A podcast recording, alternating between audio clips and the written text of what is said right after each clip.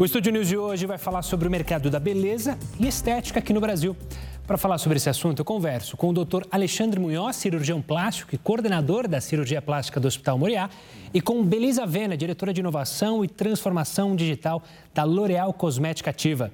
Sejam muito bem-vindos. Antes de mais nada, obrigado pela participação de ambos. Eu quero começar dando meu olá para o doutor Alexandre. Obrigado por participar aqui conosco. Eu já começo perguntando, doutor Alexandre, de fato a gente vive um boom nos procedimentos estéticos?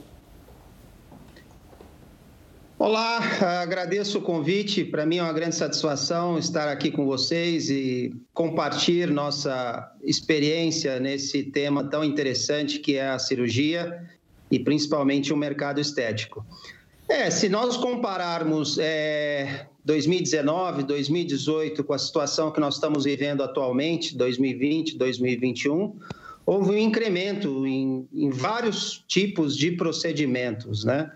Eu acho que há uma procura maior por alguns segmentos específicos e isso a gente vê pelos números de procedimentos não cirúrgicos que são realizados em consultório, principalmente no, na área da dermatologia, né? São procedimentos não invasivos, mas também o número de cirurgias, né? Tirando alguns momentos iniciais da, da pandemia, o ano passado, a qual nós tínhamos algumas incerteza em, incertezas em relação aos cuidados, a prevenção e a segurança, mas uma vez que os protocolos de segurança eles foram estabelecidos e mostrados eficazes, é, o número de cirurgias aumentou e aumentou bastante, principalmente no segundo é, trimestre do, do ano passado e no final do ano e no começo desse ano. Então, comparando com 2019, eu diria que realmente houve um incremento no número de procedimentos de cirurgia e também no número de procedimentos estéticos que são realizados em consultório.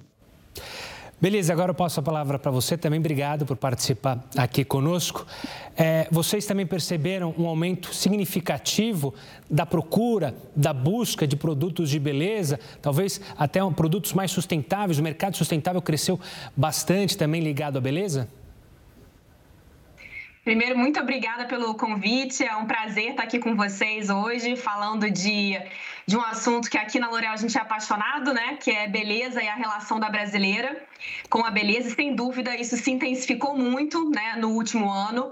O Brasil já é um gigante historicamente nesse mercado, né? A gente é o número 4 no mundo no mercado de higiene e beleza. E, de fato, a gente vê uma taxa de aceleração de crescimento no último ano muito mais significativa e expressiva em relação aos últimos é, períodos, principalmente quando a gente vê a digitalização e outras categorias um pouco mais nichadas ainda no Brasil, mas que passam a crescer de maneira ainda mais consistente, como, por exemplo, produtos com uma abordagem mais sustentável.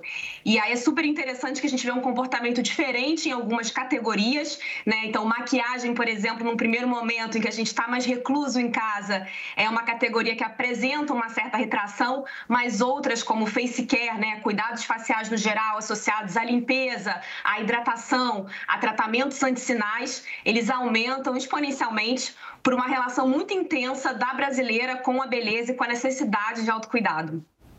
Belize, eu quero continuar com você e também quero ouvir o doutor Alexandre sobre a questão, quando a gente fala do mercado da beleza, a gente sempre pensa na mulher, mas como que o homem está relacionado a isso? Também houve uma busca, o homem está mais preocupado em se manter sem rugas, é, com os cabelos é, da maneira que ele imagina tá legal. Também há uma preocupação do lado masculino? Com certeza, e é muito interessante que a digitalização e a, e a, pandemia, elas não trouxeram nenhuma variável que eu diria que é essencialmente nova, mas elas intensificaram tendências que já eram pré-mapeadas.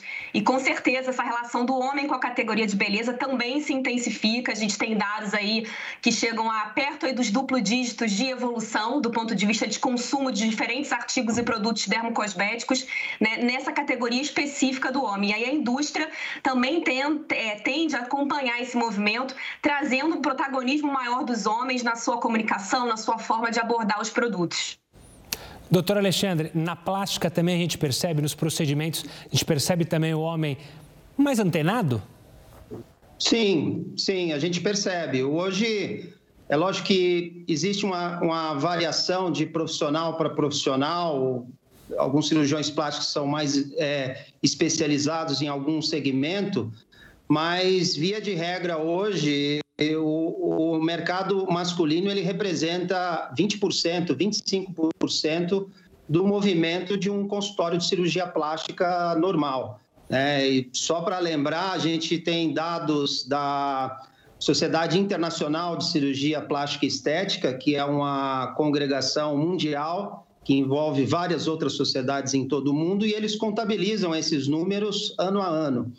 A última atualização, infelizmente, foi em 2019, pelo problema da pandemia, mas já em 2019, só para citar, dos cinco procedimentos mais comuns realizados no, no homem, quatro eram relacionados à face, né? E, e desses quatro, nós temos em segundo lugar a cirurgia de pálpebra, é, cirurgia de nariz é, e cirurgia de face.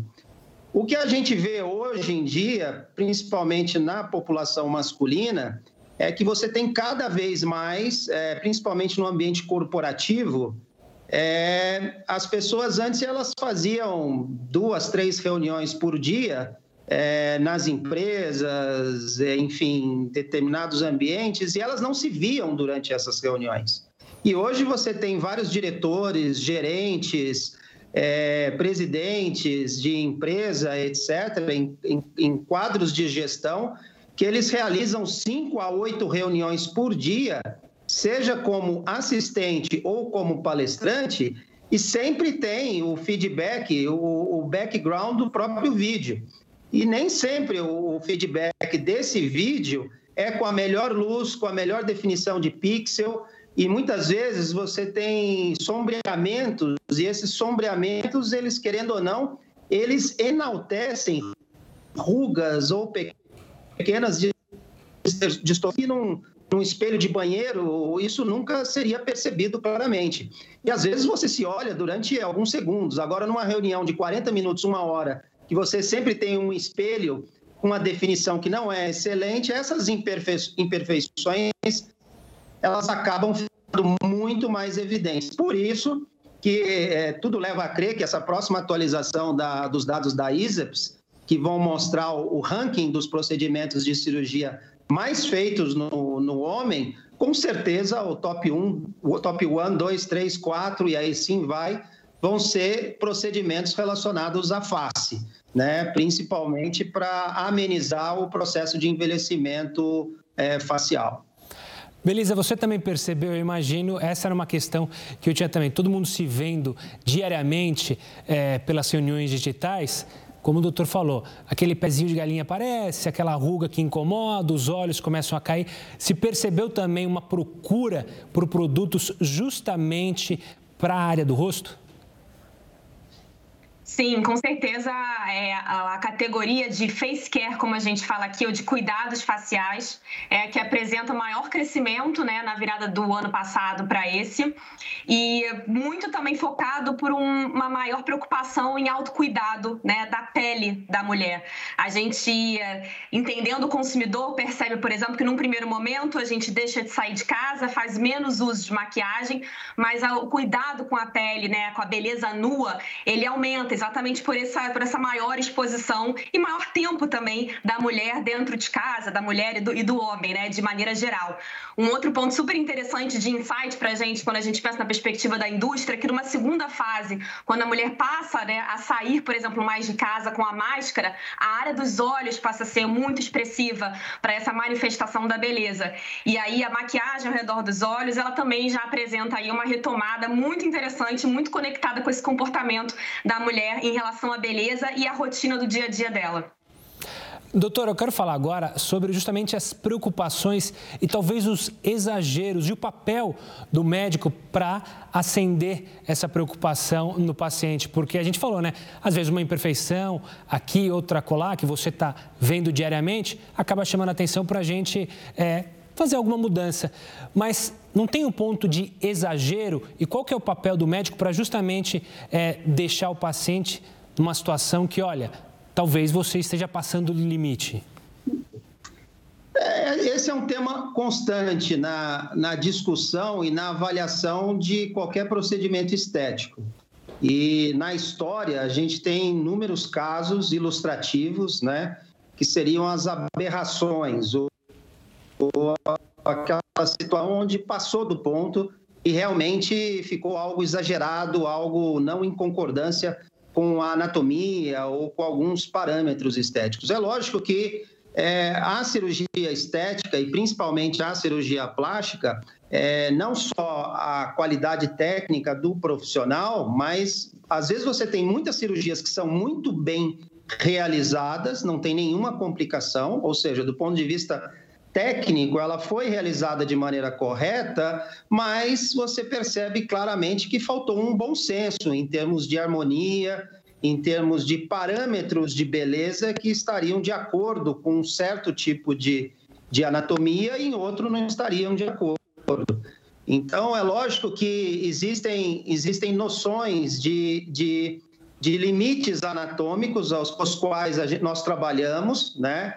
E a partir de um certo momento, e não raro isso é uma demanda da própria paciente ou do próprio paciente, para querer alguns exageros ou correções que às vezes elas podem ser feitas em termos de rejuvenescimento, mas vai ter um ônus para se pagar. Você vai ter uma artificialidade maior, seja por um volume maior de preenchimento ou por um volume maior de paralisação de alguma musculatura, ou mesmo por uma retirada maior de pele no, no objetivo de você ter uma pele totalmente sem rugas. Você pode fazer isso mas a, a questão de você ultrapassar aquele limite da naturalidade e esbarrar na artificialidade, ele passa a ser mais significativo. Então, não só a qualidade técnica do cirurgião, mas, sobretudo, o bom senso em relação aos limites, ele é fundamental na discussão durante a consulta. E, às vezes,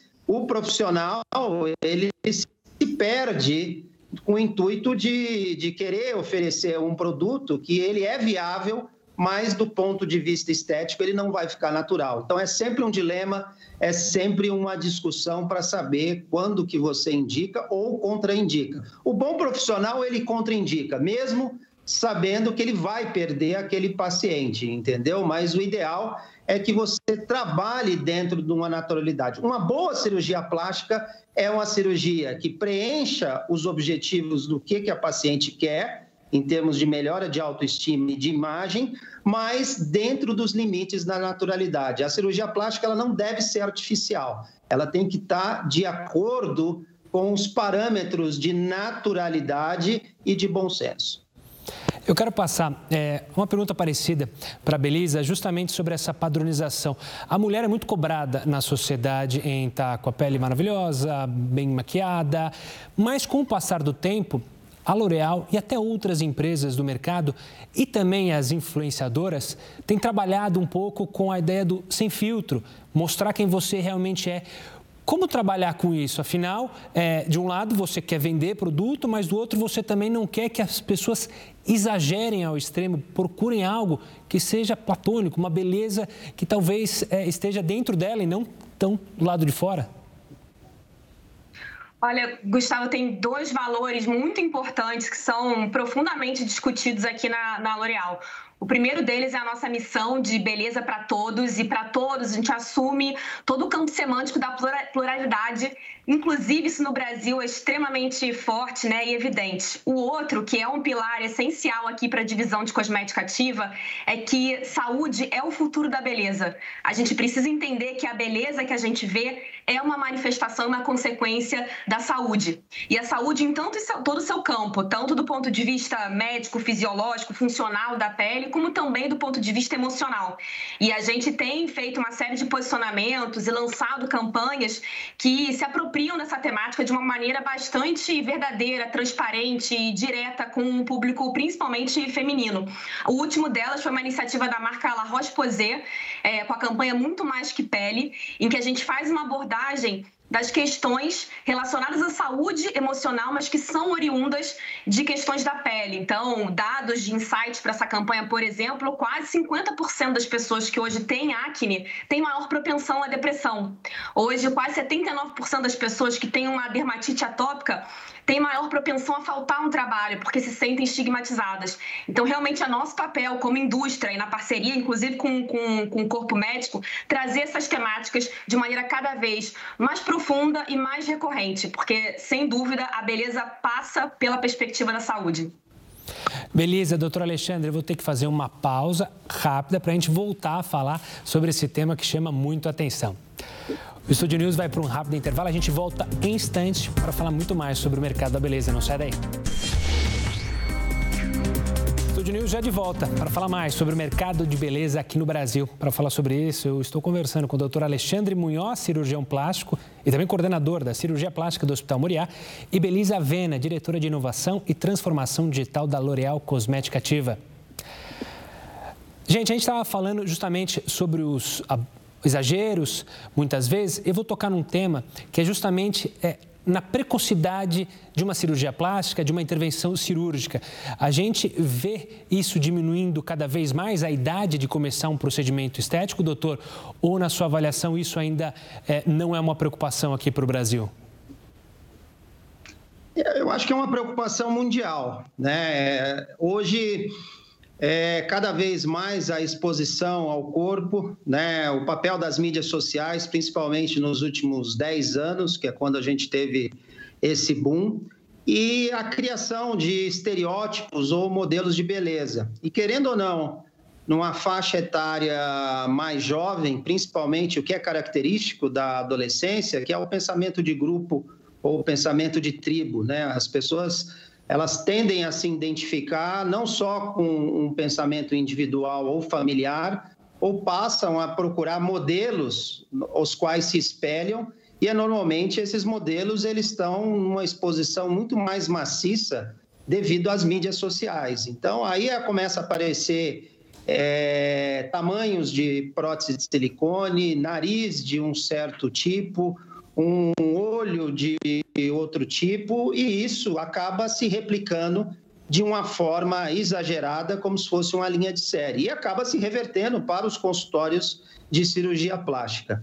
Hoje, isso é, uma, é tema de aula nas faculdades de medicina. Na Faculdade de Medicina da USP, nós abordamos isso com os residentes, que tem que ter limites, né? E a indicação da cirurgia plástica, e sobretudo a cirurgia estética, ela tem que ter alguns critérios. Então, por exemplo, na adolescência, hoje, isso antes do selfie, né, que havia uma exposição do rosto muito maior, mas antes da, da era do selfie, a cirurgia plástica mais procurada na adolescente era o implante de silicone. Então, às vezes, é, meninas com 13, 14 anos, 15 anos, procuravam consultórios, às vezes levadas pelos próprios pais, na tentativa de aliviar essa ansiedade ou de melhorar essa autoimagem, etc.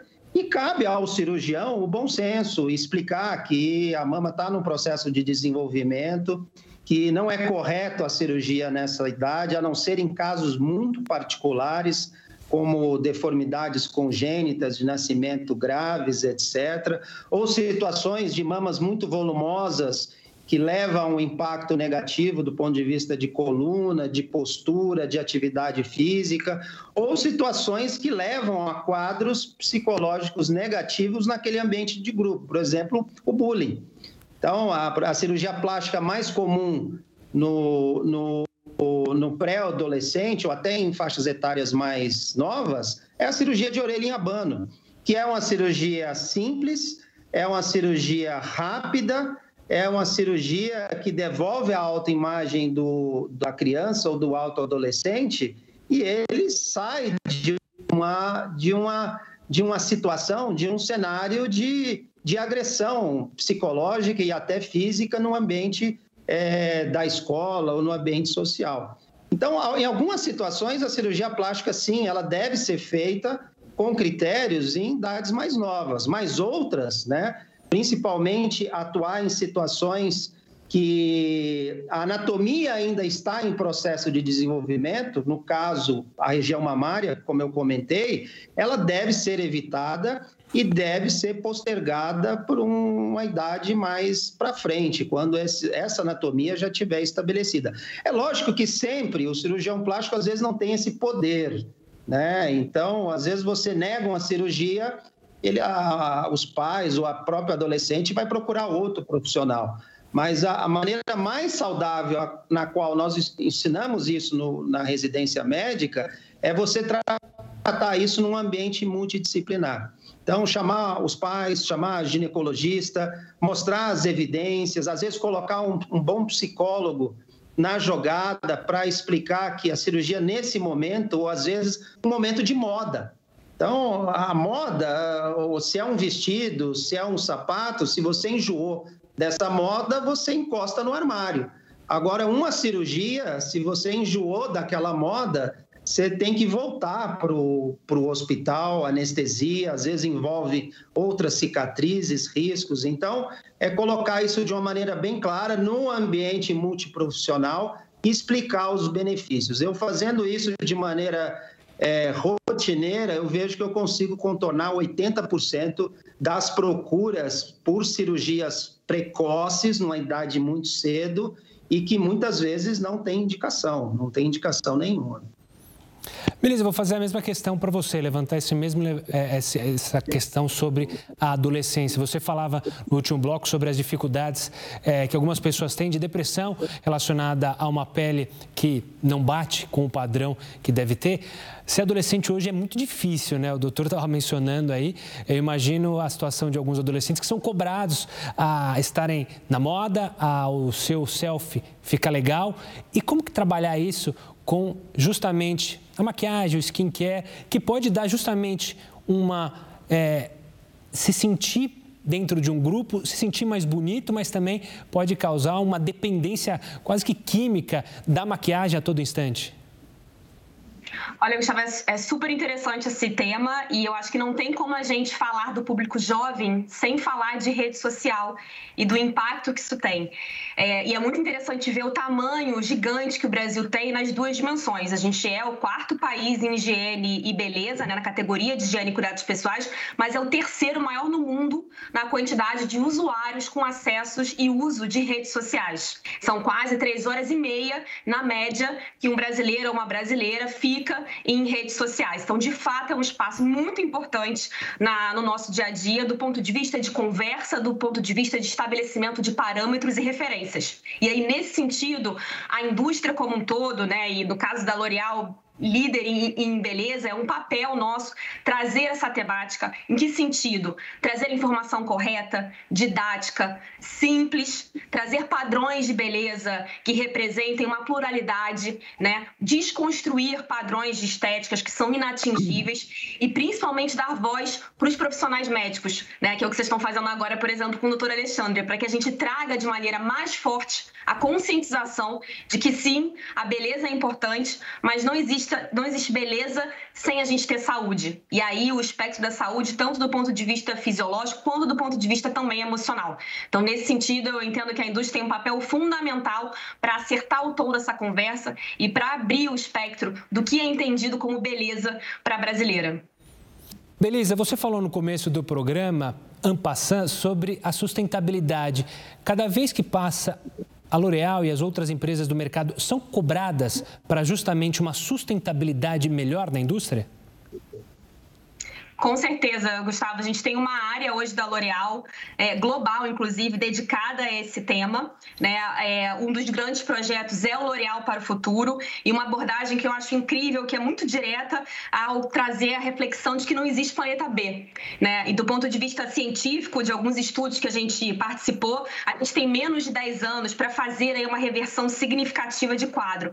Então, a gente, de maneira prática, está falando em repensar o processo produtivo, a fabricação de embalagens, e a L'Oréal já tem uma série de resultados muito interessantes que orgulham qualquer funcionário, inclusive brasileiro, de estar fazendo parte disso, como redução da emissão de carbono, como a criação de fundos também, porque tem um viés social muito importante para ajudar e suportar mulheres vulnerabilizadas, campanhas também, né, com grande abordagem social de falar também da beleza natural e do impacto que as questões da pele têm na saúde emocional e também uma série de outras iniciativas com investimentos específicos também para regeneração de ecossistemas e economias, né, para que a gente tenha aí um processo produtivo cada vez mais sustentável. Doutora, não sei se dá para dizer que existe é, um mercado sustentável na cirurgia plástica, até questiono, mas coloco também para falar sobre a inovação no mercado da cirurgia plástica, cada vez com cirurgias é, menos invasivas. Essa é uma tendência também, é, uso de robôs até em cirurgia plástica. O que, que a gente pode esperar para um futuro desse mercado?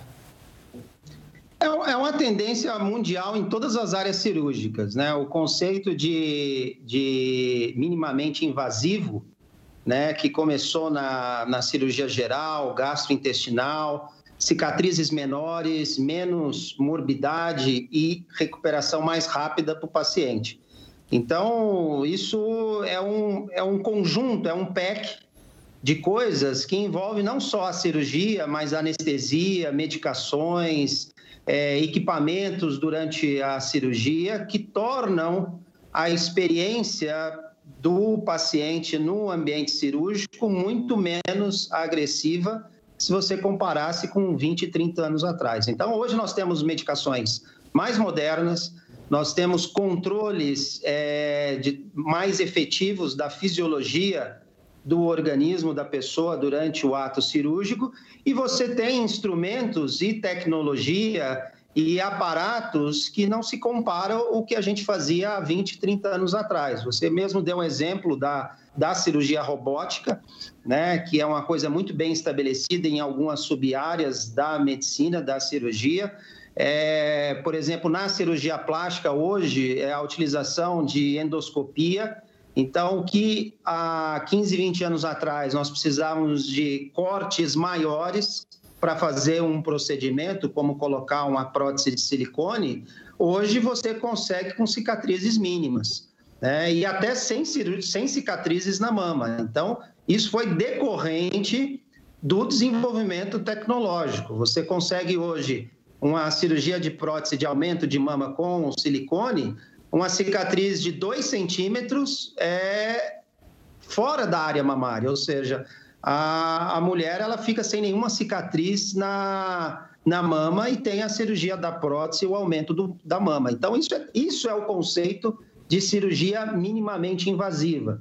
Então, outra, outra situação muito interessante que veio de 5, 6 anos atrás, você usar é, volumes de próteses menores. Então, e, com o mesmo resultado. Então, o que antes, é, nos anos 90, nos anos 2000, nós precisávamos de uma prótese, por exemplo, de 350 ml para conseguir um resultado estético, hoje você consegue uma prótese de 180, 200 com associação de novas técnicas, por exemplo, enxerto de gordura, que é o chamado cirurgia híbrida. Então, são cirurgias menos agressivas, menos invasivas e com resultados estéticos iguais ou até melhores o que a gente conseguia no passado. Então, é uma tendência mundial e com certeza na área de cirurgia plástica, porque nós estamos tratando teoricamente pessoas não doentes, claro, mas que procuram uma melhora da estética, uma melhora da qualidade de vida. Se esses procedimentos cirúrgicos eles são